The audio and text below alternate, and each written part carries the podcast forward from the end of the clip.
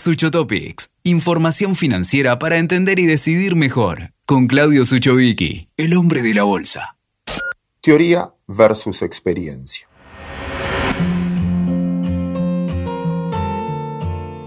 El estudio, la academia, las teorías económicas o los consejos de los grandes especialistas pueden aumentar nuestra probabilidad de acierto en cualquier discusión económica o en cualquier decisión económica. Pero ¿saben qué? Nunca va a garantizar el resultado buscado.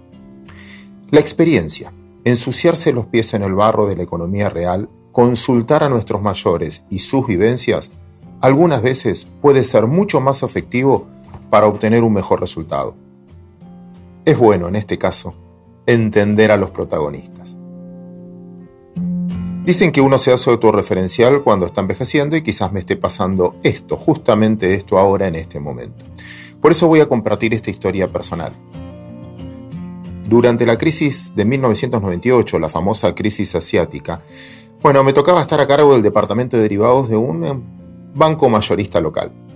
Yo realmente era bastante, diría, estudioso de todos los procesos decisorios. Era de esos que hacían gráficos de tendencia, y estudiaba siempre las probabilidades de ocurrencia de ciertos eventos. Tenía un jefe, llamado el Negro Suárez, el gran Negro Suárez, hoy no vive entre nosotros, al que siempre admiré mucho. Él siempre se jactaba de haber estudiado en la Universidad de la Calle. Yo siempre llegaba a las mañanas con mis teorías y decía, Negro, compremos ahora. Mis gráficos dicen que el mercado va a subir. Él me miraba a los ojos y me decía, no, Claudio, el mercado va a bajar, va a seguir bajando. Al final del día, adivinen quién tenía razón. Adivina. De 10 veces que discutíamos, él tenía razón en las 10. Y siempre me respondía lo mismo. Claudio, vos venís en taxi y yo vengo en subte. La gente vive muy preocupada, como para esperar algo positivo de nuestra economía. Y luego venía ese latiguillo que me hacía doler. Nene, tenés mucha teoría, pero te falta calle. Por eso insisto, nunca deje de consultar a los protagonistas, a los que producen en serio. Yo tengo amigos de esos, de los que producen en serio, no de los que viven opinando como es mi caso, y cada vez que camino una cuadra con él, él es comerciante.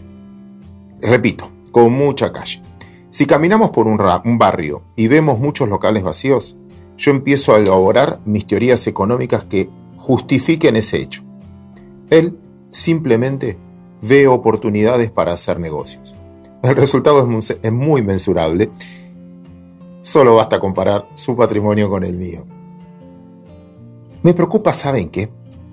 Mucho, ¿eh? pero mucho, la soberbia de nuestros funcionarios, que creen que pueden controlar todas las variables económicas desde un ente regulador, o pronunciando un discurso, como si fuesen coach, creyendo que la realidad se debe adaptar a las teorías de ellos y no al revés. Amigos, el 50% de la economía argentina es informal.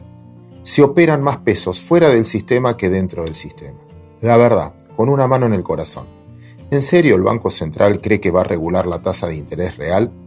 ¿En serio cree que a una pyme que tiene un negocio, no sé, en Avellaneda, su tasa de referencia va a ser la LELIC? No, amigos, su tasa de referencia es la que le cobra el cuevero de la esquina. Muy a diario vemos locales comerciales llenos de regulaciones, llenos de regulaciones, que tiene que poner el cartel de esta manera, que esta promoción, que los precios en la vidriera, que la hora 12, que bla, bla, bla. Y en la puerta, manteros viviendo, sin ninguna regulación. ¿No es injusto? No es injusto, porque finalmente al que está dentro del sistema lo castigan de regulaciones como creyendo que así controlan los precios. Y el que está fuera del sistema, le favorece estar fuera del sistema. Y cada vez que toman decisiones, me parece que lo hacen para favorecer a que te vayas del sistema. Como por ejemplo, la ley del medio ambiente. ¿A quién regulan? Al que lo cuida. ¿A quién no regulan? Al que no lo cuida. Dicen que el dólar informal no forma parte de los precios. Pero en serio, con una mano en el corazón, si el 50% de nuestra economía es informal, ¿cree que no incide? ¿Cree que el que vende un producto y se queda con los pesos los guarda en una mesita de luz hasta que vuelva a comprar mercadería? o descansa en el dólar. Repito, es bueno consultar con los que protagonizan la economía real y no solo con los que son opinólogos. ¿Saben qué? Yo les prohibiría, en serio, eh, les prohibiría a todos los funcionarios circular en esos autos oficiales. ¿Vieron que van con la sirena azul y te obligan a dejarlos pasar? Que tienen un montón de privilegios que finalmente no los dejan ver la realidad. Todo funcionario público a partir de cierto cargo debería tener la obligación de usar los transportes públicos. Ahí se va a enterar de lo que pasa en la calle. Se requiere muy poco, muy poco para destruir la dignidad de las personas, simplemente convenciéndolos de que nadie los necesita, y así los convierten en instrumentos para empoderar precisamente al que le hizo creer que solo sirven para protestar. Por último, es un error pensar que progresar es llegar a ser longevo o a estar cómodo recibiendo el alimento diario.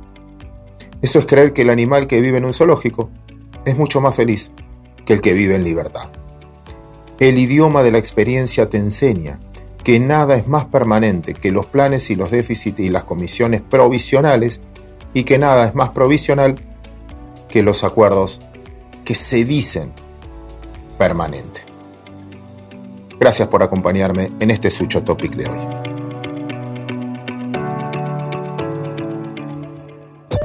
Escuchaste Sucho Topics con Claudio Suchovicki. WeToker. Sumamos las partes.